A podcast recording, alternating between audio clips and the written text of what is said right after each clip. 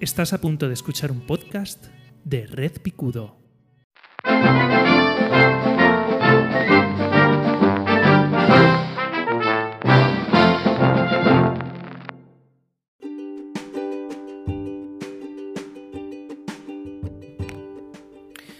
Bienvenidos, bienvenidas a mi opinión no demandada. Hoy es 25 de abril de 2023. Yo soy José Bebaeza y eh, el otro día, volviendo. Vamos a ver si yo, como siempre, uno, uno y hilo cosas, ¿vale? El otro día, volviendo de un viaje, estuvimos escuchando un podcast. Eh, un podcast eh, narrado por mujeres latinoamericanas. Esto es raro, los españoles solemos tener cierto racismo a los idiomas y tengo entendido que mientras que las personas de Latinoamérica...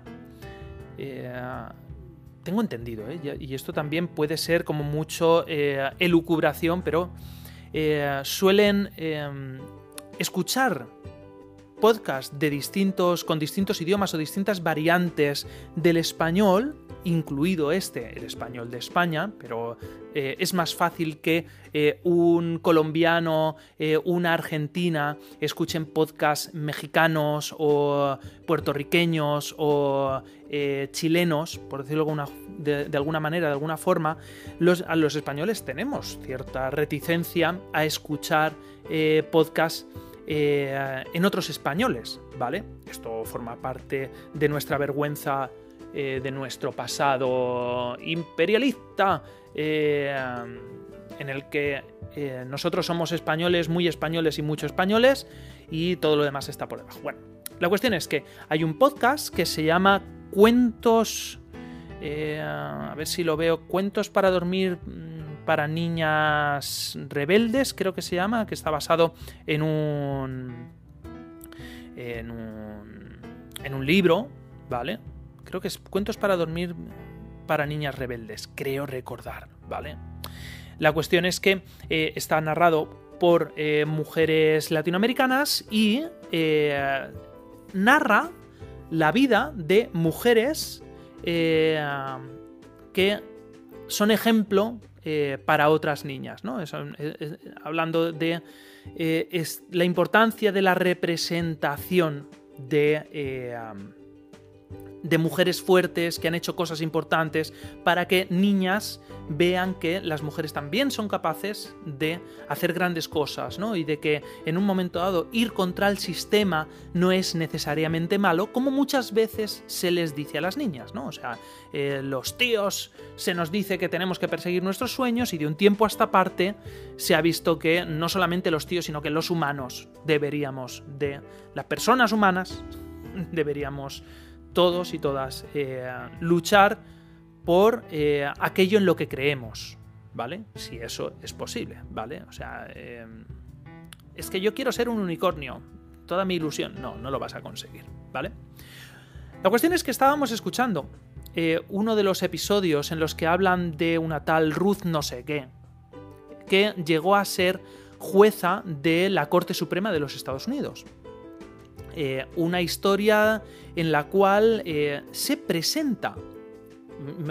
ir siguiéndome porque vais a ver dónde voy a llegar, ¿vale? Y entonces va a encontrar, vais a encontrar muchísimo sentido al título de este programa. Eh, en, este, en este episodio, en el de Ruth, no sé qué, ya te he dicho, ¿no?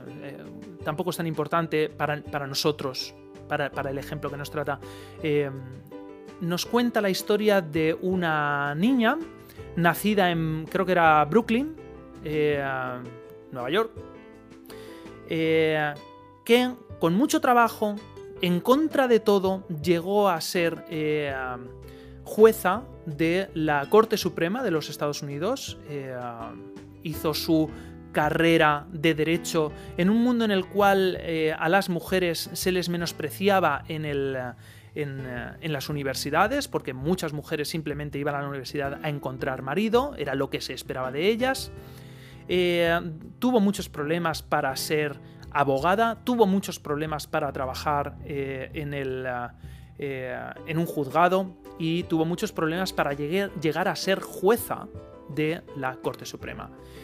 Y por el camino afortunadamente se cruza con un señor con quien durante toda su vida sería su pareja, que él la apoyaba de forma incondicional y en las larguísimas sesiones de estudio, de trabajo, de tesis, de elaborar informes, de elaborar alegatos, de elaborar eh, disentimientos y cosas así, eh, era él quien se encargaba de las labores del hogar, entendidas como eh, cocinar, hacer la compra. Era él quien apoyó y permitió que ella pudiera desarrollar su carrera profesional.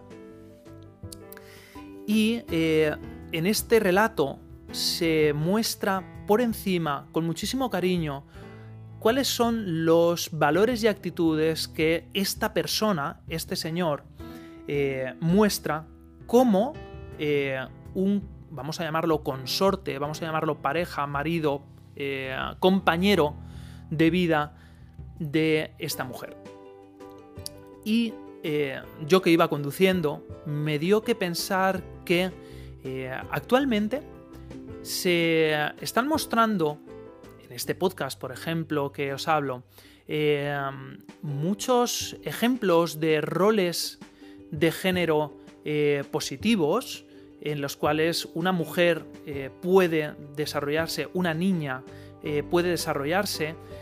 se están haciendo esfuerzos muy interesantes mostrando roles de género mm, femeninos eh, dentro del ámbito de las relaciones sentimentales, cómo te tienes que comportar, mujer, para tener una relación sentimental sana, eh, tienes que ser independiente, tienes que luchar por tus derechos, tienes que luchar...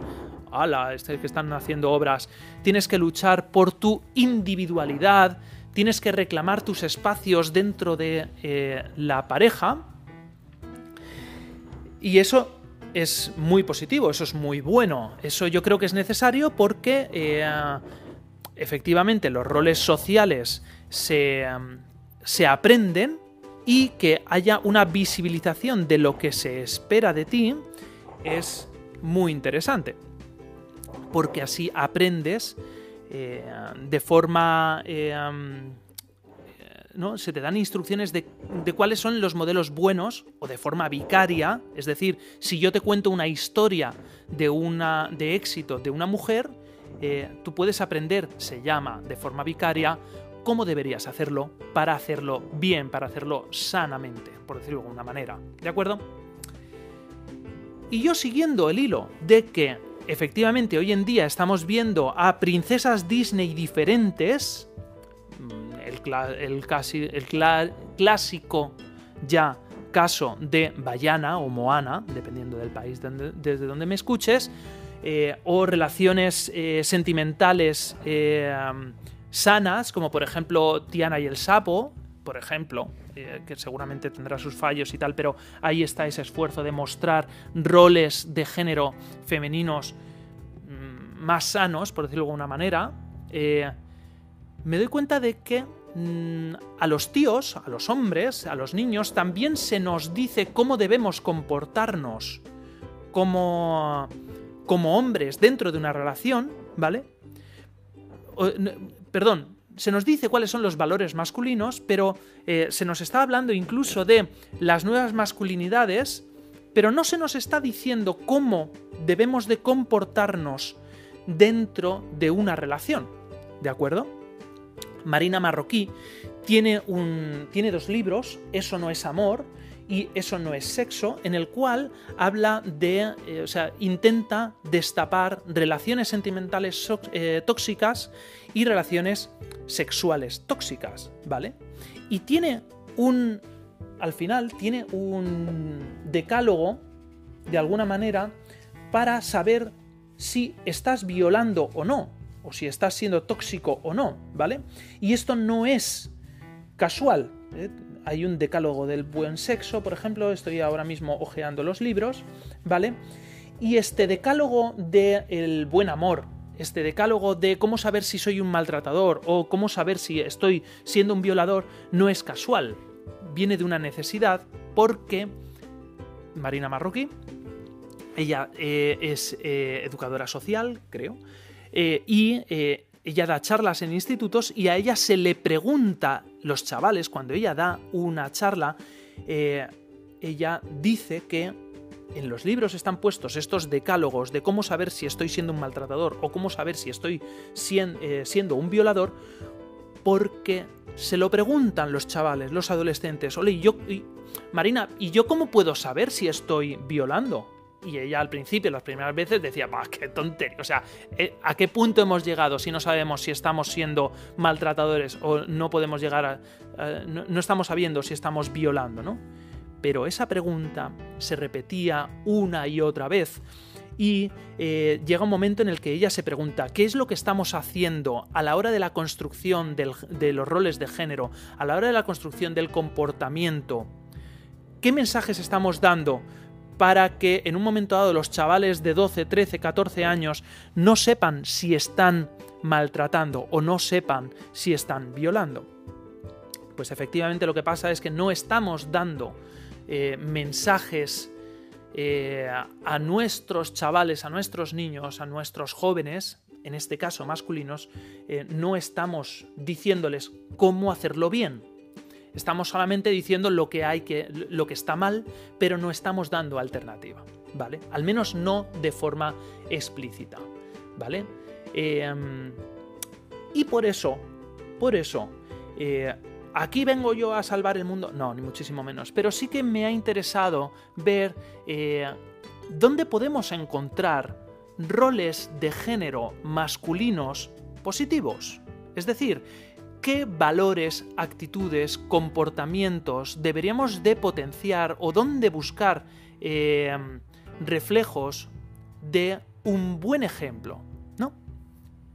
Y por ejemplo, dentro de, una relación de pareja, eh, hay, una, hay, un, hay, una, serie de cómics súper interesante eh, que se llama Saga, ¿vale? Del autor Brian Bauhan, Brian Bauhan y Fiona Staples, eh, en el que vemos una relación eh, cis hetero, ¿vale? Cis hetero, ¿vale?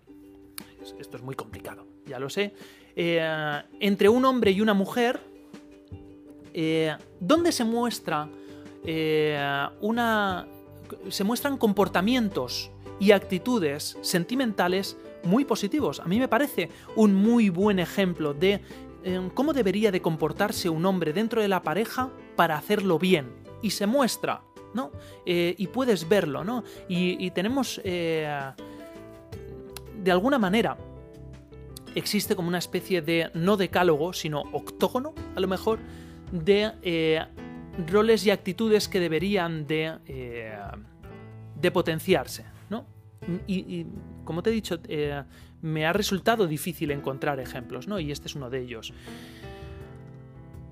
Por ejemplo, eh, valores y actitudes que debemos de potenciar, debemos de cultivar si queremos mantener una relación, en este caso ya, si, generalizamos ya masculino y femenino, neutro, fluido, me da lo mismo, eh, que deberíamos de construir no solamente eh, desde el punto de vista de valores humanos, sino también en específico dentro de la relación de pareja, pues podemos encontramos ejemplos como la empatía, ¿vale? O sea, eh, valores como la empatía, necesitamos mostrar, cultivar de alguna manera incluso eh, este valor de darme cuenta de qué está sintiendo la otra persona, ¿vale? el tema de la compasión, el tema de darme cuenta de que la otra persona se lo está pasando bien o lo está pasando mal, y en un momento dado ofrecer apoyo emocional. Eso no significa decirle a la otra persona lo que tiene que hacer, sino acompañar a la otra persona eh, en este proceso. El valor del respeto, es decir, eh, eh, el, contemplar el derecho a la otra persona de mostrarse tal y como es, mm, ese respeto a la integridad física, moral, psicológica, cultural incluso, eh, hacia la otra persona, siempre y cuando la otra persona también muestre respeto. Si no hay una falta de respeto con este, creo que se llama la eh, paradoja de Popper, no debemos de ser tolerantes con la intolerancia, no debemos de ser respetuosos ante, la, ante actitudes irrespetuosas, ¿vale? Hay un concepto muy interesante que yo creo que se está dejando de lado, que es el concepto de la responsabilidad, ¿vale? Hablamos de responsabilidad cuando hablamos de hacernos cargo de las consecuencias de nuestros actos y decisiones. Esto, esto no va de tirar la piedra y esconder la mano. Si tiras la piedra y preguntan quién ha tirado la piedra, hay que levantar la mano. Yo he sido quien ha tirado la piedra. Y luego asumir esas consecuencias, ¿vale? A ser posible de forma positiva. O sea, esto no va de ser malo y cargar con las consecuencias. No es, no es sano ser malo y hacerme cargo de las consecuencias de ser malo, ¿no? ¿Vale? La honestidad, hablamos de honestidad, hablamos, el otro día hablaba de la honestidad de poner corazón a las cosas, ¿no? Tenemos que ser sinceros, eh, honestos, auténticos con lo que hacemos, con nuestras actitudes de forma personal. Apertura, es decir, eh, apertura en contraposición a ser un cerrado, ser un cabezón, ser alguien que solamente lo mío es bueno, ¿no? O sea, contempla la posibilidad de que el mundo sea más grande que la punta de tu nariz, ¿vale? El cuidado personal, es decir, tenemos también que respetarnos a, nosotros mismos, no solamente desde el punto de vista psicológico, sino también de la higiene, ¿vale? Mm, cuídate, eh, como dije el otro día, eh, sé buen hombre y todo sale de deporte, ¿no? O sea, desde el punto de vista tenemos que tener un autocuidado físico, mental, emocional, eh, que haya un equilibrio, ¿vale? no es agradable tener al lado a una persona que se deja, eh, que, hay que estar tirando de la otra persona hasta para que se duche y se lave el culo. No, eso no es una actitud eh, deseable para nadie, ¿vale? Y luego, eh, efectivamente, pues hablando del respeto y tal, si estamos hablando de de una relación sentimental y en este caso que he cogido en una relación eh, heterosexual, pues eh, la igualdad de género, el feminismo, eh, es algo que hay que cuidar, hay que como mínimo ser sensible, hay que ser... nosotros como hombres debemos de ser compañeros en, el, en la lucha por una igualdad efectiva de roles de género, de sexos, de derechos, ¿vale? Hay que desafiar, como digo, estos estereotipos de género, hay que apoyar eh, a las mujeres en la causa feminista, eh, hay que apoyar también eh, a otros hombres y a otras mujeres en la causa, en, la causa LGTB, ¿vale? También en la lucha contra la discriminación homosexual o de otras sexualidades, ¿vale? Este, este decálogo, este, esta colección de cosas eh, de, ítems, por decirlo de alguna manera, son los que van a permitir que tú desempeñes un rol de género eh, masculino, pero también, si nos ponemos tontorrones, eh, universal, adecuado, ¿vale? Esto no va de abrir la puerta ante las mujeres para que así de forma caballerosa sientan que les estamos cuidando. No, no, no. Estos son valores humanos. Porque al final yo creo que lo que nos hace atractivos desde un punto de vista sentimental es algo como muy emocional.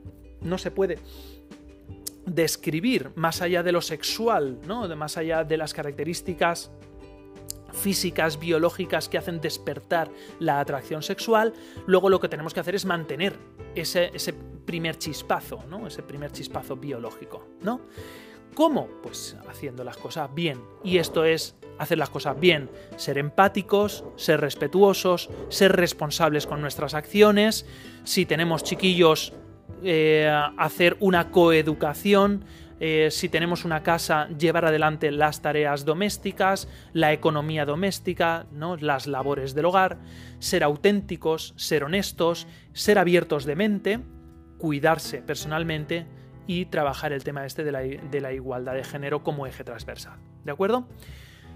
Un poquito por esto, ¿no? Oye, Ponme en comentarios, por favor, si conoces ejemplos de obras de literatura, obras de series, eh, películas, videojuegos, en las que hayas visto que se muestran hombres eh, que desempeñan o muestran roles de género eh, dentro de una relación sentimental que sean positivos, que puedan servir de ejemplo. Yo he empezado, ya te he dicho, el personaje en, la... Es que ahora mismo no recuerdo cómo se llama el personaje. Eh, en el cómic Saga, magnífico, de verdad, magnífico, de perfecto. Saga es obra ahora mismo, ya está en marcha. Eh, va por el, creo que por el, eh, el tomo número 10. Fantástico, hay que comprar y hay que leer Saga. Igual no hay que comprar, pero como mínimo hay que leerlo. ¿De acuerdo? Eh, y poquito más. Esta ha sido mi opinión no demandada sobre los roles de género deseables desde un punto de vista sentimental. Vale, un abrazo, un saludo, nos vemos en las redes, arroba José arroba Red Picudo y esas cosas. Nos escuchamos, nos leemos. Besitos.